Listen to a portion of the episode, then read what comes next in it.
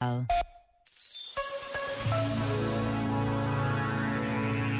um ditado japonês que diz: O homem sério é o primeiro a ceder. O orgulhoso, o teimoso, o que tem intenções torcidas, não cede. Mas quem busca a verdade não se sente humilhado por ver que deve mudar.